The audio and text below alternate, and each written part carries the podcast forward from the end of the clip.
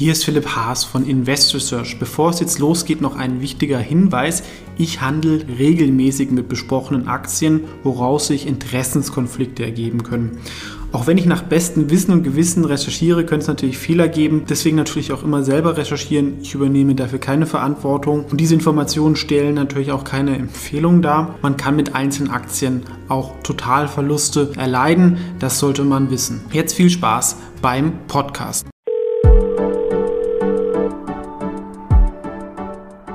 Hallo zusammen, wir haben heute einen, denke ich, sehr spannenden Gesprächspartner, weil die meisten werden ja wissen, ich habe ja eine größere Position auch schon seit längerem bei Lange und Schwarz und es ist ja ein nicht ganz so einfaches Geschäftsmodell wie vielleicht, wenn man jetzt, sag ich mal, Pasta produziert. Und ich habe hier ähm, Herrn Lütke Bornefeld. Sie sind schon ein Urgestein bei Lang und Schwarz. Erklären Sie vielleicht mal ein bisschen, was Sie dort machen und auch warum Sie so lange bei dieser Firma geblieben sind. Ja, erstmal ähm, Vielen Dank für die Einladung. Mein Name ist Carsten Lüttke-Bornefeld. Ich bin tatsächlich schon seit 1998 bei Lang und Schwarz. Ich bin verantwortlich für das Trade Center. Das ist der Bereich, in dem wir all unsere Market Making, Emissionstätigkeiten, also sprich alles das, wo der Retail-Kunde uns kennenlernt, äh, vereinen, wenn man so will, das das operative Geschäft. Das mache ich seit 98. Die Firma Lang und Schwarz gibt es seit 96, also mich kann man wohl als Urgestein bezeichnen. Warum mache ich das so lange? Weil ich nicht weiß, wie man gute Pasta macht. Aber es ist auf jeden Fall auch eine, die Firma hat sich ja auch spannend entwickelt, so die letzten Jahre. Ne? Das Business war wahrscheinlich, als sie angefangen haben, 98 noch ein bisschen anders und jetzt hat man auch noch mal verschiedene neue Bereiche. Der Kern ist wahrscheinlich ähnlich, aber vielleicht geben Sie noch mal einen Überblick, was Lang und Schwarz eigentlich alles macht, weil es vielleicht auch nicht jedem bewusst ist. Der ein oder andere ist vielleicht ähm, als Retail-Kunde drauf gestoßen, weil er ab und zu über Lang und Schwarz seine Aktien kauft. Aber ihr macht ja auch noch mehr, habt auch verschiedene Handelsplätze. Vielleicht mal so einen groben Überblick geben, was das Unternehmen alles macht. Also Lang und Schwarz ist gegründet worden als klassisches Börsenmaklerunternehmen. Da geht es darum, für Kunden an der Börse Wertpapierorders auszuführen. Wir haben dann recht schnell angefangen, im weitesten Sinne Market Maker Dienstleistungen zu übernehmen. Das haben wir einmal getan, indem wir Skontroführer wurden. In Berlin, Düsseldorf und Frankfurt haben wir das gemacht. Ähm, und indem wir Market Making außerbörslich getan haben, mhm. das wo uns die meisten Kunden in den letzten 20 Jahren kennengelernt haben. Wir haben uns zunehmend auf dieses Geschäft konzentriert, also haben das, die Kontoführertätigkeit eingestellt und sind seit, ich sag mal grob, 20 Jahren konzentriert darauf, Market Making für alle möglichen Assetklassen in allen verschiedenen Marktsituationen und auch in verschiedenen Marktplätzen zu machen. Ähm, sehr bekannt ist da sicherlich Lang und Schwarz als außerbörslicher Market Maker. So hat man uns mal bei einer DAB kennengelernt vor über 20 Jahren und äh, so kennt man uns eigentlich bei jedem Retail-Broker heute im Angebot. Wir machen das an der Lang und Schwarz Exchange, die mittlerweile sicherlich in, in breiter Öffentlichkeit bekannt geworden ist. Vom Prinzip her ist das gleich. Wir machen das an der Berner Börse, wir machen das an der Wiener Börse, also überall da, wo Market Maker Dienstleistung erfragt ist, ist ähm, Lang und Schwarz ein kompetenter Partner. Und das tun wir für insgesamt gut 12.000 verschiedene Wertpapiere, also von Anleihen über ETFs, Fonds bis natürlich zu den Aktien. Mhm. Ein weiteres Geschäftsfeld des Trade Centers ist das Begeben eigener Emissionen, also Turbo-Optionsscheine sind relativ bekannt, aber auch zum Beispiel Wikifolio-Zertifikate. Das ist auch spannend. Aber vielleicht nochmal beim Market Making. Es gibt ja die Lang- und Schwarz Exchange und es gibt Lang und Schwarz den außerbörslichen Handel. Ja. Was ist da nochmal der Unterschied? Wie ist das historisch gewachsen? Ähm, ist es genau das Gleiche von den, äh, sag ich mal, von den Wertpapieren? Warum gibt es da zwei verschiedene? Also unsere Unsere Kinderschuhe sind der außerbörsliche Handel, den man heute so nicht mehr nennen würde, denn auch dieser ist äh, mittlerweile reguliert. Wir würden das als systematischer Internalisierer bezeichnen. Ähm, also kein, kein rechtsfreier Raum, sondern durchaus eben etwas, was äh, reguliert und standardisiert ist. Und das ist das, womit wir groß geworden sind. Ähm, seit einigen Jahren betreiben wir die Lang und Schwarz Exchange, um ein börsliches Angebot zu haben, weil wir einfach festgestellt haben, dass dem Retailer das in in seiner Wahrnehmung eher anspricht. Es ist da so, dass es halt eben öffentlich-rechtlich mit einer Börse betrieben wird. Das ist die BÖAG, also die Hamburger Börse, bei, im Fall der Lang- und Schwarz Exchange. Es gibt eine Handelsüberwachungsstelle, die unabhängig die Qualität aller Ausführungen und so etwas überprüft. Ähm, und das gibt dem Kunden sicherlich ein höheres Maß an Sicherheit und, und Verlässlichkeit. Von, von dem, was drinsteckt, ist es das Gleiche. Also wir bauen einen Allianzkurs für die Lang und Schwarz SI und die Lang und Schwarz Exchange in der gleichen Weise. Also das ist so erst einmal gleich, aber es ist so, dass es sicherlich in, in einem anderen Maß reguliert wird und das Vertrauen schafft. Und das ist der Grund, warum wir zunehmend damit auch im Markt auftreten. Mhm. Also Lang und Schwarz Exchange ist einfach mit der Börse Hamburg, ist da, sag ich mal, komplett reguliert, aber letztendlich die Kurse sind die gleiche. Vielleicht gibt es ein paar Unterschiede bei den Wertpapieren, aber wenn ich über Lang und Schwarz handle, ist es immer Lang und Schwarz. Ne? Also es ist eine Börse, wo ihr komplett immer die Gegenpartei seid. Ja. Absolut. Wir machen, wir machen den Code dazu, wir machen die Execution zu jedem Geschäft und ähm, das tun wir immer mit der gleichen hohen Qualität. Und wie gesagt, bei einer Börse ist es halt eben so, dass man regulatorisch nochmal vielleicht, man hat ein Gütesiegel dafür. Mhm. Okay. Jetzt haben Sie ja das Market Making angesprochen. Viele werden das kennen, aber vielleicht erklären Sie nochmal genau, wie das funktioniert und wie, sag ich mal, auch lang und schwarz damit dann ähm, Geld verdient im Idealfall. Man kann da vielleicht auch mal ähm, Geld verlieren, aber vielleicht, wenn ich jetzt sagen wir einerseits Beispiel, ich kaufe eine Allianz oder ich kaufe eine afrikanische Goldmine um 19.30 Uhr, ja, ähm, was so wie so der Prozess ist. Ja. Okay. Ähm, also erst einmal sollte man vielleicht die Aufgabe eines Market Makers mhm. erklären. Ein Market Maker ist jemand, der versucht, eben Liquidität in einen bestimmten Handelsplatz zu bringen und dafür zu sorgen, dass ein Retail-Kunde dort ein möglichst liquides Angebot für die jeweilige Aktie findet. Der Retailer ist es nicht gewohnt, dass er weder die Allianz noch diese afrikanische Goldmine nicht zu einer für ihn komfortablen Zeit einfach erwerben oder, oder verkaufen kann. Das kennt er so, das will er so haben. Damit das so funktioniert, damit sozusagen dem Angebot der Nachfrage auch immer etwas gegenübersteht, gibt es Market Maker. Ähm, in Systemen wie der Lang- und Schwarz Exchange ist das so, dass das sozusagen außer, ausschließlich zum, zur Kursfindung dient. Ähm, wenn man dann klassische Börsen nimmt, dann ist es eigentlich so, dass dort Angebot und Nachfrage durch verschiedene Kundenorders, also Aufträge verschiedener Marktteilnehmer zustande kommen. Das funktioniert ehrlicherweise manchmal noch für die Allianz, aber sicherlich nicht für die afrikanische mhm. Goldmine. Und deshalb ist es auch so, dass wenn Sie jetzt in Stuttgart, in Frankfurt, Berlin oder München eine solche Aktie sich anschauen, dort ein Skontroführer das Market Making übernimmt und dafür sorgt, dass Sie dort Angebot und Nachfrage finden. Ähm, das ist sozusagen die Aufgabe des Market Makers und das ist jetzt nichts, was nur an der LS Exchange so stattfindet, sondern mhm. selbst im bekannten Xetra-Handel ist es so, dass man für die weniger liquiden Werte sogenannte Designated Sponsoren beauftragt, die dort permanent Quotes einstellen, damit man einen liquiden Handel findet. Das ist erst einmal die Aufgabe. Mhm. Wie tut man das, wenn man Market Making macht? Naja, ähm, das ist eigentlich relativ banal. Man schaut sich an, wie die Aktie an anderen Märkten zum Beispiel gehandelt wird.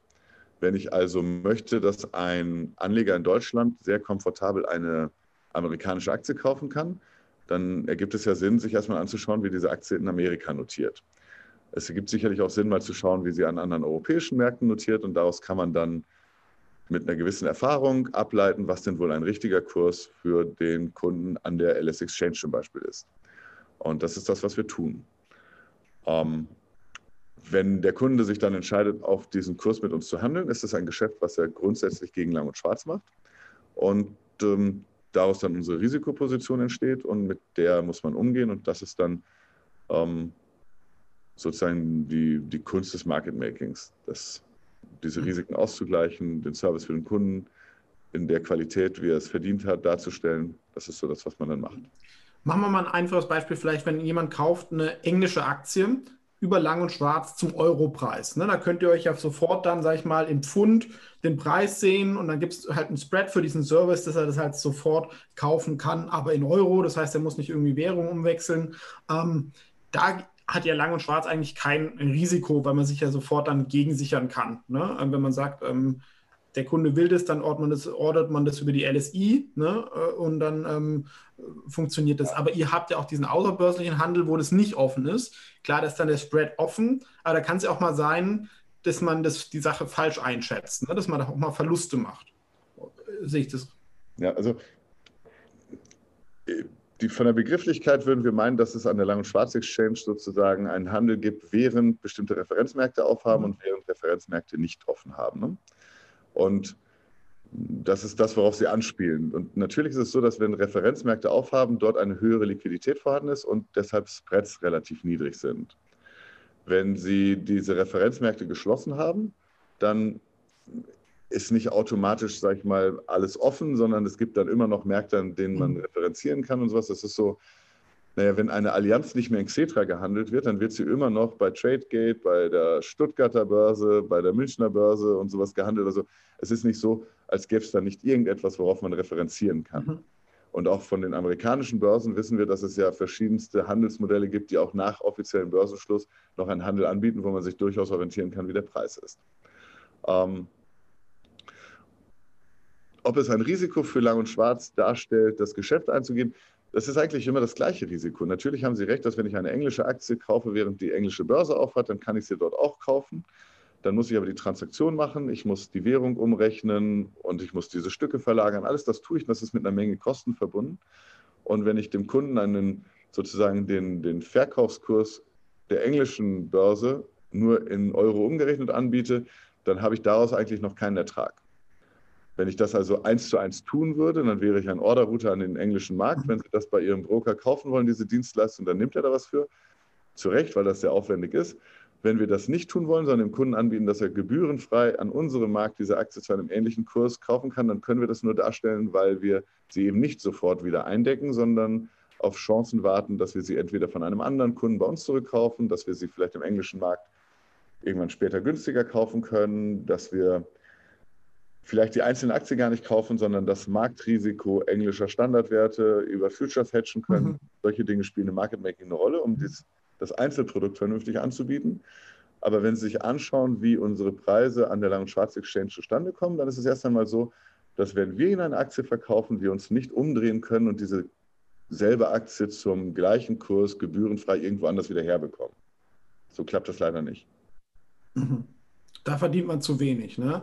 Aber deswegen wenn man, hat es ja auch Skalenvorteile, wenn man sagt, die afrikanische Goldmine, wenn die jetzt nicht gerade populär ist, ist es natürlich nicht so ein attraktives Geschäft, wie wenn man jetzt sagen, ähm, wir tun in irgendeiner Wasserstoffaktie handeln, wo viele Privatanleger handeln und kaufen und verkaufen. Dann hat man den Spread, aber muss sich nicht eindecken und kann das netten. Ne? Das sind dann diese Skalenvorteile, was das dann auch nochmal profitabler macht. Ist das richtig? Ähm, das ist nicht, nicht völlig falsch, mhm. ähm, aber es ist nicht ganz so einfach in der Hochrechnung, weil die Wasserstoffaktie hat einen breiteren Spread als unsere Allianz. Mhm. Ja? Und ich habe dort sehr viel mehr Volumen im Zweifel als in einer Allianz, weil das gerade angesagt ist und wir ein sehr retail-lastiges Geschäft machen, was gerade in solchen gehypten Werten natürlich, und das zeigen wir auch offen auf unserer Homepage, mit sehr, sehr viel Volumen dann vonstatten geht.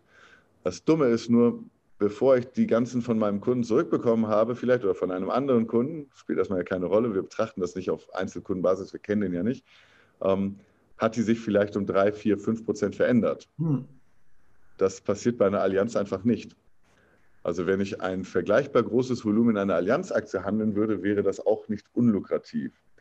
Der breitere Spread ist erstmal ja einer, den wir uns nicht aussuchen, der, sondern der schon darin liegt, dass schon der ursprüngliche Markt, auf den man referenziert, nicht so liquide ist und breitere Spreads hat. Naja, umso volatiler Aktien sind, umso breiter werden Spreads. Selbst wenn Sie sozusagen ein ein Orderbuch hätten, wo kein Market Maker drin ist, sondern nur Kundenorders eine Rolle spielen würden, würden Sie feststellen, dass wenn etwas sozusagen angesagt ist, eine Briefseite nach der anderen, also die Verkaufslimite nachher an alle weggenommen würden, ohne dass automatisch neue Geldseiten kommen. Also würde sozusagen der Unterschied zwischen der, der Kauforder und der Verkaufsorder von alleine größer werden.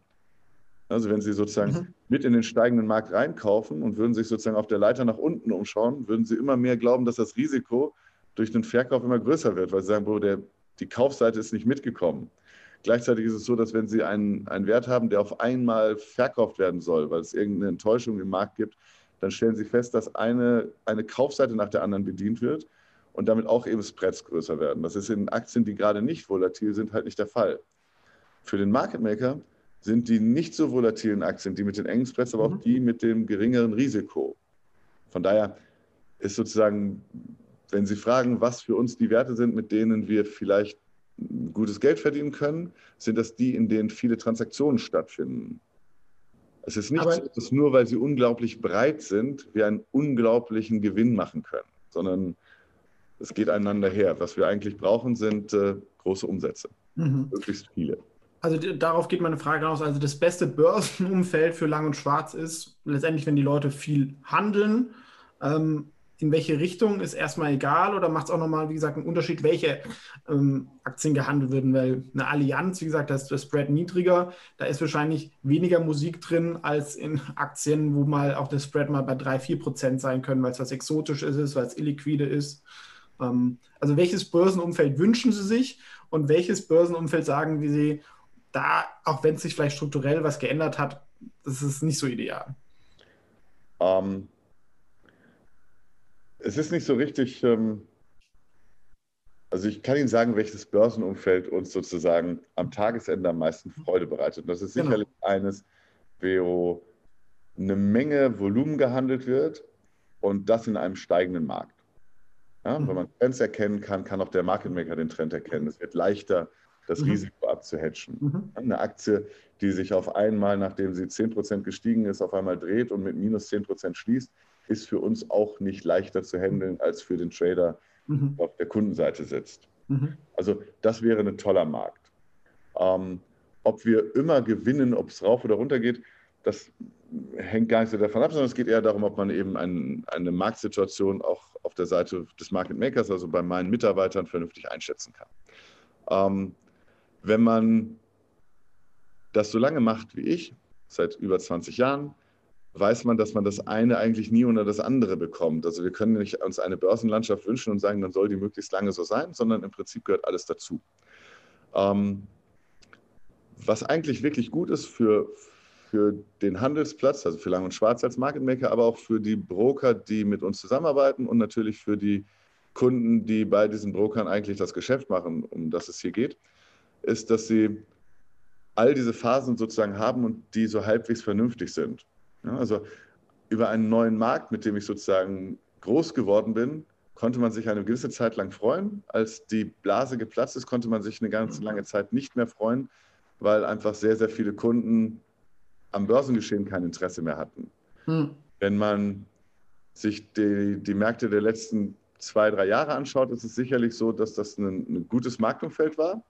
Ja, der Retailer konnte eigentlich mit allem, wo er eingestiegen ist, auch vernünftig Geld verdienen. Das sorgt dafür, dass er eher mehr Geld investiert mhm. und nicht unbedingt Geld aus dem Markt rausnimmt. Das führt dazu, dass der Broker natürlich dann auch mit mehr Transaktionen glücklich ist und sicherlich sieht man dann die Handelsvolumen nicht nur bei Lang und Schwarz, sondern auch bei unseren Wettbewerbern, die sehr stark gestiegen sind. Und das ist ein offenes Geheimnis. Handelsvolumina helfen, alle in der Wertschätzung helfen, das mhm. weiter. Ähm, wenn es eine Konsolidierung geben muss, gehört die genauso dazu. Also ein Markt, der einfach sich irgendwie nach oben hin totläuft, verliert irgendwann auch die Umsätze. Also eine Korrektur ist sicherlich richtig. Wenn die auch noch halbwegs gesund erfolgt, sodass ähm, der Retailer am Ende eher glaubt, dass es einen, einen, Grund gibt, etwas nachzukaufen oder so etwas, ist es schön. Wenn es dazu führt, dass sich ähm, dass die Kunden die nächsten zwei, drei Jahre vom Markt nichts mehr wissen wollen, ist es wahrscheinlich nicht so schön. Aber das wäre so, als würden Sie jetzt einen, einen Versicherer fragen, ob die Zeit mit Schäden besser ist als die Zeit ohne Schäden. Und er weiß eigentlich, die Zeit mit den Schäden gehört zwingend zu seinem Geschäft dazu. Man kann das eine nicht ohne das andere haben. Also Nee, nee, keine Frage. Ne? Das ist das ein bisschen zyklisches mit dem Handelsvolumen. Ich denke, das ähm, wissen ja. die meisten, aber es haben sich auch strukturelle Veränderungen gegeben. Ne? Wenn wir über die Neo-Broker reden, eine Trade Republic ähm, etc., gibt es ja noch ein paar mehr. Die gab es ja vor vier, fünf Jahren so noch nicht. Und ähm, anders als jetzt, sage ich mal, ich weiß nicht, mein, mein erster Broker war, glaube ich, ein ING DIBA 2006. Ne? Da konnte man auch über Lang und Schwarz handeln, also vielleicht irgendwo in der Ordermaske versteckt oder mal, wenn man, es war dann immer Best Execution. Das ist natürlich jetzt schon eine strukturelle Veränderung, wenn man Broker hat, die exklusiv eigentlich alles über Lang und Schwarz machen.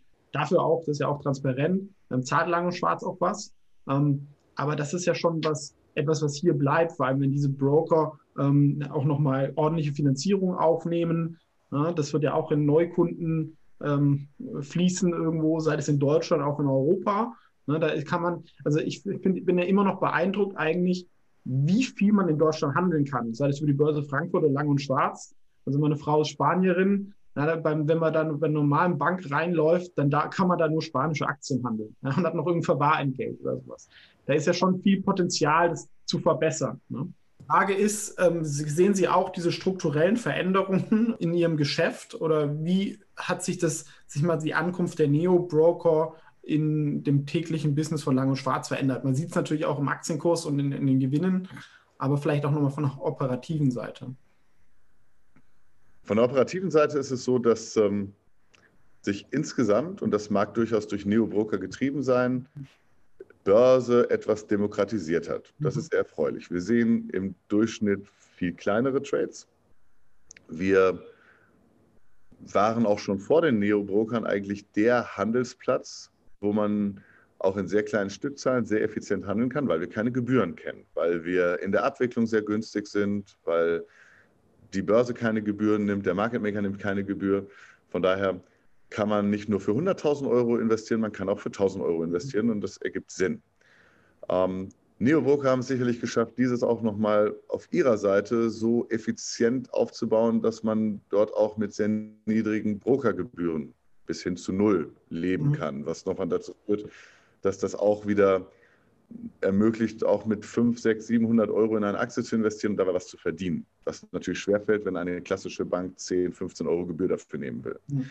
Das demokratisiert das Geschäft und das ist etwas, was wir merken, weil damit eine andere Klientel an den Markt kommt. Mhm. Ob diese Klientel über einen sogenannten Neobroker an einen Markt kommt oder über einen Discount-Broker, ist für uns dabei gar nicht so relevant. Also wir haben mit den Neobrokern keine andere Geschäftsbeziehung als mit denen, die man klassisch als Discount-Broker schon immer zu unserer Kundschaft gezählt hat. Also auch das sind hocheffiziente mit Netting im, im, Abwicklungsverfahren und sowas. Das, das ist eigentlich die gleiche Dienstleistung. Wir machen da so keinen Unterschied. Das hat nach außen eine andere Wirkung, weil eben auch ein Neo-Broker die Lang- und Schwarz-Exchange exklusiv anbietet. Aber das ist für uns operativ gar nicht der Punkt. Natürlich freuen wir uns darüber, sozusagen dann den, den Orderflow von da zu bekommen. Ähm, aber wenn man das für die Marktentwicklung analysieren wollte, müsste man den Neo-Broker fragen, warum er sich nur für einen Market Maker entschieden hat. Und äh, man müsste den Kunden fragen, warum er eigentlich mit einem Market Maker zufrieden ist. Denn die haben ja diese Entscheidung getroffen. Wenn es, ne, also für Lang Schwarz ist das sicherlich etwas, was attraktiv ist, aber das ist ja nicht, ähm, nicht das Grundprinzip unseres, unserer Dienstleistung. Wir erbringen die gleiche Dienstleistung mhm. für den, den ja, Ort direkt und das ist, fühlt sich nicht anders an. Was sich sicherlich verändert hat, ist, dass ähm, Neobroker vielleicht eine Aufmerksamkeit, gerade auch dann innerhalb der Corona-Krise, auf den Aktienmarkt gelenkt haben und das gerade für viele junge Leute. Und das verändert sicherlich das Orderverhalten, das macht es sehr schlau. Ich habe neulich gelesen, wie viele von den Neukunden, die so ein Neobroker gewonnen hat, in ETFs investieren. Ähm, das finde ich tatsächlich für, für Deutschland und für die Generation, die da gerade heranwächst und anfängt, ins Berufsleben einzusteigen, ganz hervorragend. Und wenn ein Market Maker, eine Börse wie die Lang- und Schwarz Exchange dazu einen Beitrag leisten kann, ist das erfreulich. Für unser Business Case ist es tatsächlich, also ein ETF-Sparplan haben die nicht erfunden, den gab es schon. Also das ist jetzt ja nichts mhm. Neues. Es ist schön, dass der jetzt einfach ähm, in einer breiteren Öffentlichkeit ankommt und auch dort genutzt wird. Lang und Schwarz äh, wickelt es ja auch ab. Da ist ja auch alles, alles dabei. Ne? Absolut, ja. Jetzt haben wir viel über, ähm, sag ich mal, das Market Mating ähm, gesprochen. Ich bin ja selber auf Lang und Schwarz gestoßen, ich glaube 2012 zwar, ähm, mit der Wikifolio-Sache, weil ich ein begeisterter ähm, User und Ersteller von Wikifolios bin. Jetzt im letzten Jahr hat sich auch langsam mal ausgezahlt, aber war sieben, acht Jahre lang ähm, da viel Investment. Ähm, Vielleicht erklären Sie nochmal, wie das mit Wikifolio auf der Lang- und Schwarz-Seite ähm, funktioniert. Wenn ich jetzt ein Wikifolio habe, da sagen wir, ist eine Million drin und ich kaufe für 10% die Amazon-Aktie. Hedgt ihr euch dann direkt mit Amazon nach? Nettet ihr das? Was, ich mache ja auch manchmal so, so Mini-Trades, wo ich nicht glaube, dass ihr euch jetzt irgendwie für 1000 Euro da irgendwie absichert. Wie funktioniert das denn? Um es nochmal, die Leute, die Wikifolio nicht kennen, das ist ja ein Zertifikat auf ein Musterdepot, wo ihr die Performance, also ich sage mal, garantiert, wenn man das so sagt. Ne? Ja, man genau. kann dann von dieser Performance ähm, synthetisch profitieren, aber ihr müsst euch natürlich irgendwo absichern, gerade wenn man, im, wie ich es ja auch manchmal bin, in ein paar exotischen Aktien unterwegs ist. Okay. Ja, völlig richtig. Ähm, eine, eine häufig diskutiertes Thema. Wir sind bei Wikifolio, haben wir sozusagen zwei, zwei Aufgaben. Die, sind, ähm, die finden beide sozusagen bei, bei mir im Trade Center statt, weil das ähm, eine eben die Emission von Zertifikaten ist, was wir schon auch lange vor Wikifolio getan haben, wo, was wir können.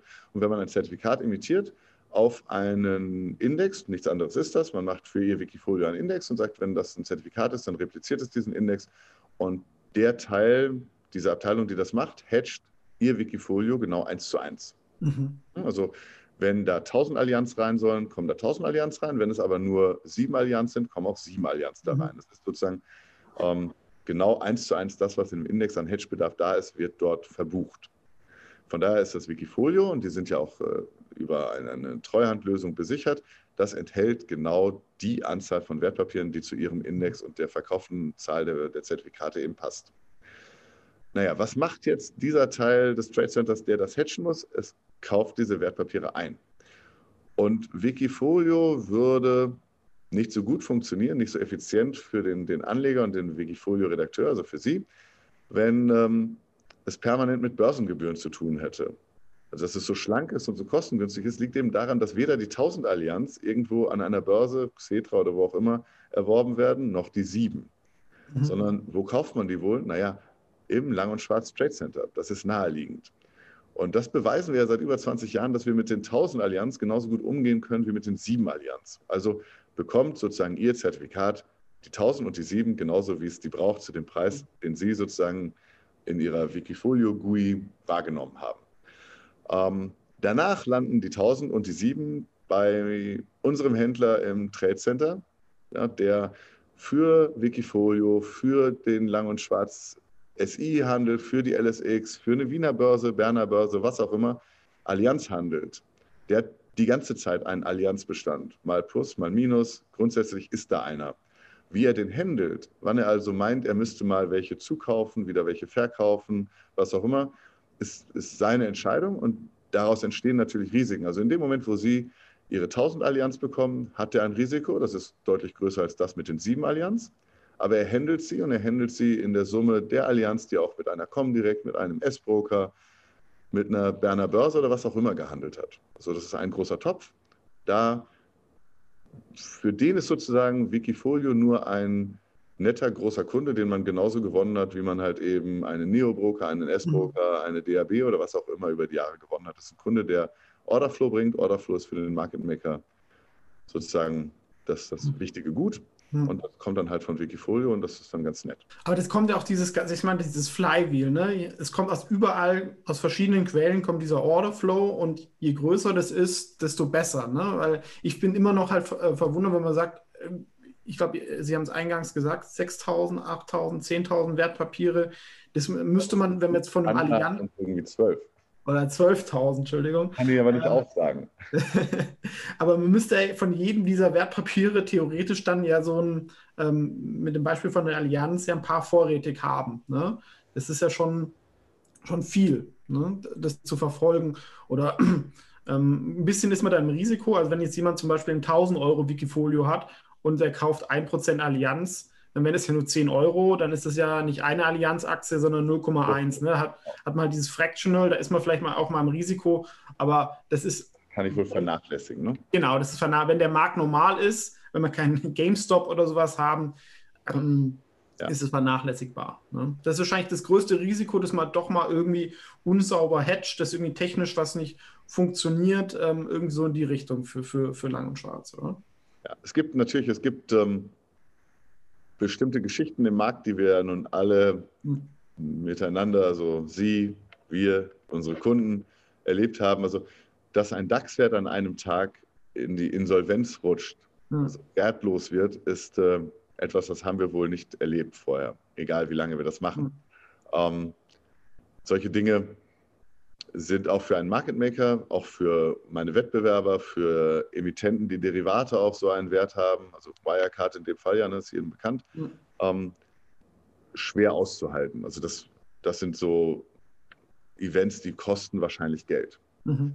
Ansonsten gibt es natürlich ganz, ganz viele Einzelpositionen, die wir über den Tag machen, die wir nicht mit Profit schließen können. Also das ist einfach Das wäre zu viel des Guten, wenn wir das schaffen würden. Wir leben im Prinzip eher davon, dass sich in der Masse diese Dinge ausgleichen und unterm Strich halt eben gut sind. Wenn Sie an der Fleischtheke arbeiten würden, müssten Sie wahrscheinlich abends das eine oder andere wegwerfen oder so. Also Sie würden nicht an jeder Position, die Sie da gemacht haben, was verdienen, aber unterm Strich war es ein guter Tag. Wie auch immer. Also es gibt ähm, Nee, nee, schon verstanden. Liegt uns ja. nicht, aber dadurch, dass es eben 12.000 Wertpapiere sind, dass wir eben damit die Möglichkeit haben, immer dann, wenn etwas angesagt ist und im Kundenfokus ist, auch es eben mitzuhandeln für den Kunden, da eben Umsätze zu generieren, die prinzipiell ja erstmal gut sind für einen Market Maker, können wir das ganz gut ausgleichen. Und es ist eben so, dass wir aufgrund der Breite, mit der wir aufgestellt sind, eben nicht nur dieses eine Ding haben, was dann halt eben für Wohl und Wehe sorgt, sondern es ist dann an dem Tag gibt es bestimmt auch noch zehn andere Geschichten, die gut laufen und das macht es am Ende halt aus. Aber Hat natürlich haben wir keine Kristallkugel und gewinnen, wenn eine Wirecard pleite geht. Das ja. ist hier nicht der Fall. Nein, nein, das ist klar. Das Aber wenn, wenn müssen wir sagen, die 12.000 Wertpapiere, ihr habt wahrscheinlich auch eine, natürlich eine eigene IT und Algorithmen, die es ein bisschen vorbereiten, aber das ist ja auch noch viele manuelle Entscheidungen, wenn der Trader das verfolgt. Wie viele Trader habt ihr, die dann, es werden, weiß ich nicht, sind es 10, 20, aber sind ja trotzdem dann 1000 Aktien, die so jemand verfolgt oder 500 oder wie schaut es ähm, aus? Ne? Also im Trade Center arbeiten 45 Mitarbeiter. Okay. Das ist äh, eine sehr hohe Zahl. Ja.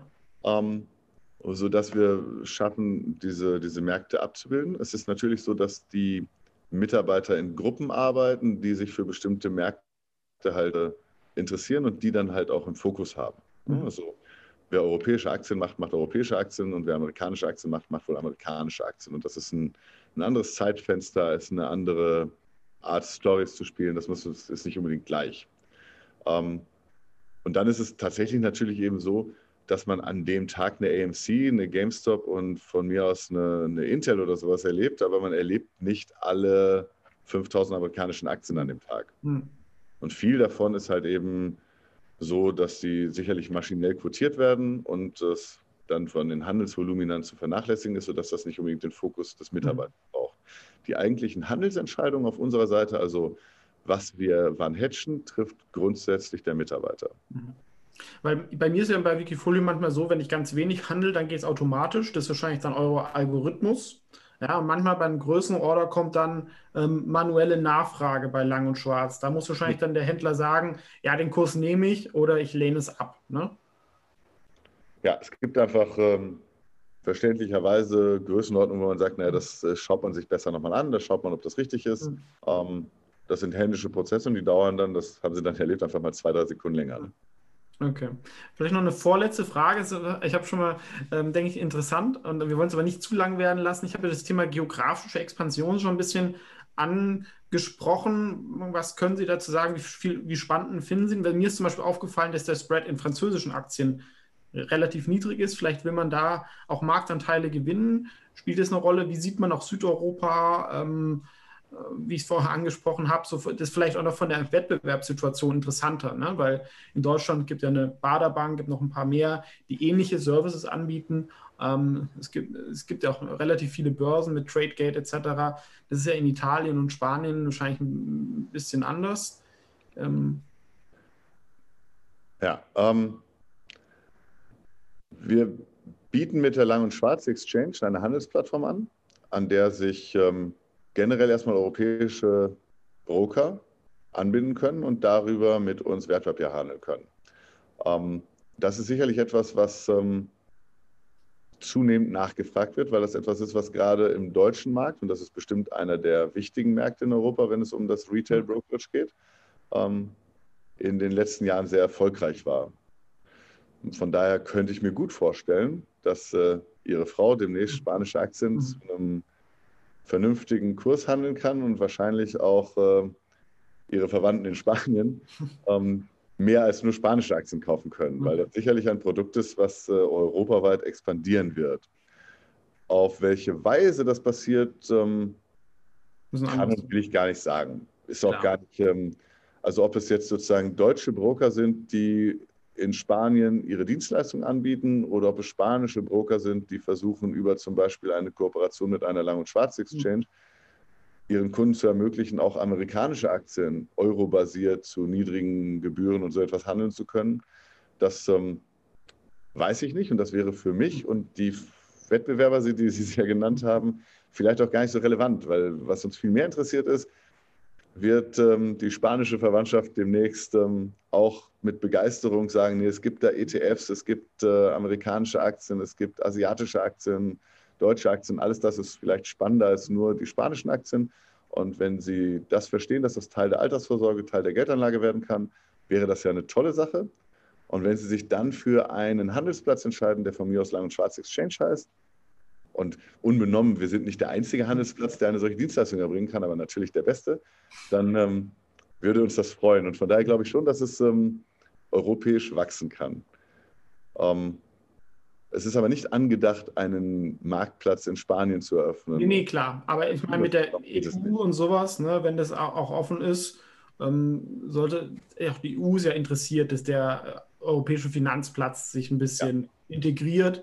Ähm, und ja, das letztendlich ist, halt, ist, ja auch nur eine technische Integration. Ne? Ich hab, regulatorisch ich kann, ist alles denkbar. Ne? Also sowohl eine Comdirect könnte eine Dienstleistung in Spanien anbieten oder mhm. wer auch immer von den genannten Brokern.